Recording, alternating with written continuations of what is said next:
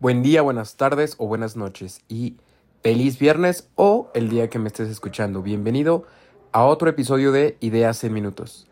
En este episodio en particular vamos a hablar sobre la conciencia de clase. ¿Y a qué hace referencia este concepto? Estas ideas que vienen asociadas ahí. Pues bien, empecemos. Eh, en otros episodios anteriores de esta misma saga de Ideas en Minutos hablamos ya sobre la meritocracia, y sobre otras cuestiones que, em, que tienen que ver. Pero, ¿qué es en sí la conciencia de clase? Pues bueno, primero tendríamos que definir qué es una clase social. Eh, en este sentido vamos a tomar de Marx directamente de su trabajo y vamos a hacer dos distinciones o dos divisiones. Una, por una parte tenemos al proletariado y por otra parte tenemos a la burguesía. Contemporáneamente, nosotros eh, podemos pensar en clase baja, clase media y clase alta, ¿no?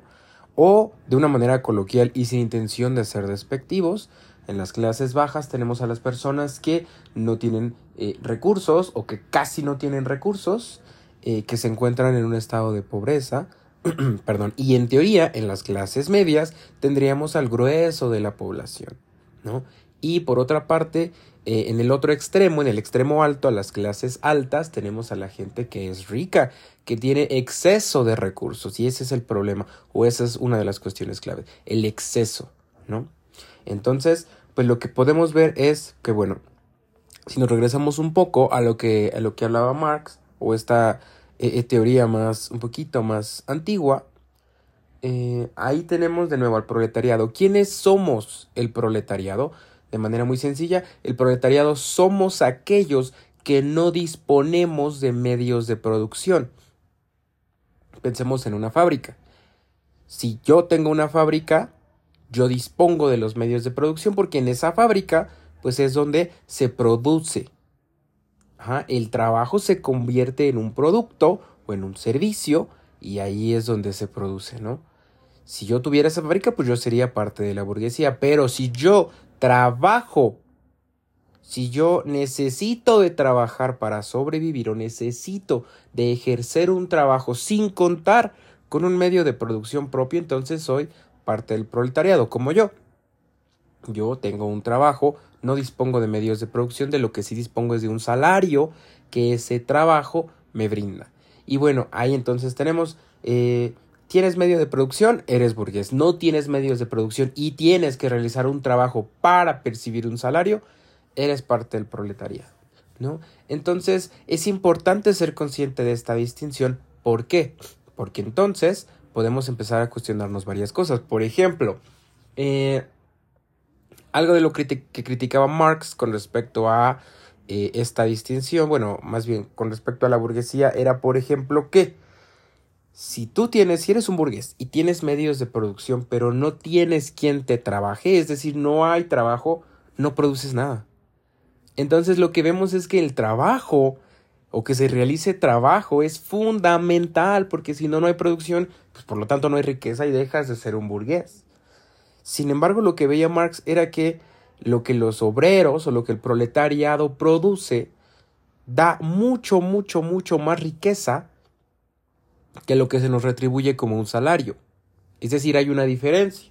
El ejemplo más clásico es que, por ejemplo, yo sé construir una silla, pero no tengo los materiales. Tú me los das, ¿no? A ti a lo mejor los materiales te costaron, no sé, supongamos 200 pesos. Yo hago la silla y tú puedes vender esa silla en mil pesos. Y a cambio, por mi trabajo, tú me das 50 pesos. Entonces estamos hablando que tú tuviste una ganancia por una silla de 750 pesos, cuando a mí solo me diste 50. Esa diferencia de, e, entre lo que tú me diste y lo que tú produciste para ti mismo, esa diferencia es a lo que Marx llamaba la plusvalía.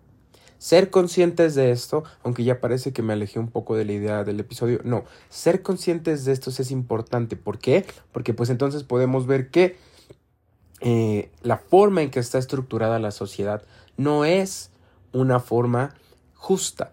Y no lo digo de una manera moral, lo digo de una manera eh, estrictamente objetiva. Es decir, nosotros en nuestro trabajo producimos más, tanto que justo esa clase alta a la que hacíamos referencia antes tiene exceso de riqueza. Es ahí donde hablamos de que hay una mala distribución.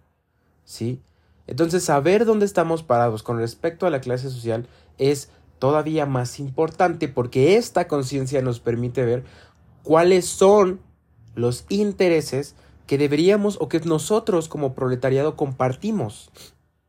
A mí como proletario lo que me interesa es el bien común. Digo, no necesariamente a todos los proletarios, a lo que me refiero es que lo que yo quiero es que estemos bien, es exigir mejores condiciones laborales, es exigir mejores salarios, es exigir que ya no haya este exceso de riqueza. Pero eso solo lo puedo hacer si soy consciente que soy parte de ese grupo social llamado proletariado. Y si soy consciente de que es mi trabajo el que permite que estos burgueses o estas personas que sí tienen los medios de producción tengan tanta riqueza. Porque sin mi trabajo no hay nada, no pueden producir nada, todo se detiene. Entonces si yo soy tan fundamental, ¿por qué es que me encuentro que mi salario apenas si me permite vivir? Que no me puedo dar tantos lujos, que yo no me puedo ir de viaje cada dos semanas, cada fin de semana, que no me puedo comprar el supercelular, que no puedo salir, que no puedo darme un gusto. ¿Por qué? Porque si me doy un gusto todavía vienen y me dicen que no, que yo debería invertir todo mi tiempo trabajando, que no debería existir tiempo libre porque solo si invierto todo mi tiempo libre, entonces podré alcanzar la riqueza. Por supuesto que no, alcanzo la riqueza si tengo medios de producción. ¿Y cómo tengo medios de producción? Teniendo un exceso de riqueza. ¿Y cómo tengo ese exceso de riqueza? pues teniendo personas que trabajen para mí. Pero eso solo se logra si de por sí ya, bueno, si en primera instancia tengo una riqueza. Esa es la importancia de ser conscientes en qué estrato social me encuentro. Ya que lo sé, ahora sí, vamos a exigir. Vamos a exigir y vamos a cambiar o vamos a querer cambiar las cosas. Si tengo un político, por ejemplo, que eh, viene de un círculo neoliberal, que también ese concepto lo podemos discutir después, o de un concepto más eh, eh, burgués, pues entonces obviamente sus intereses van a estar fijados a que eso se perpetúe, es decir, que la burguesía siga siendo burguesía y que el proletariado se quede igual. Pero ahora, ¿qué va a pasar si en cambio yo sé o yo veo que este político tal vez tiene una ideología, bueno, que también es proletario, pues tal vez, solo es una inferencia, no es necesario, o sea, no, no necesariamente lo va a ser cierto, pero tal vez pues yo puedo ver que él comparte algunos de mis intereses. Y entonces que tal vez sí pueda haber un cambio.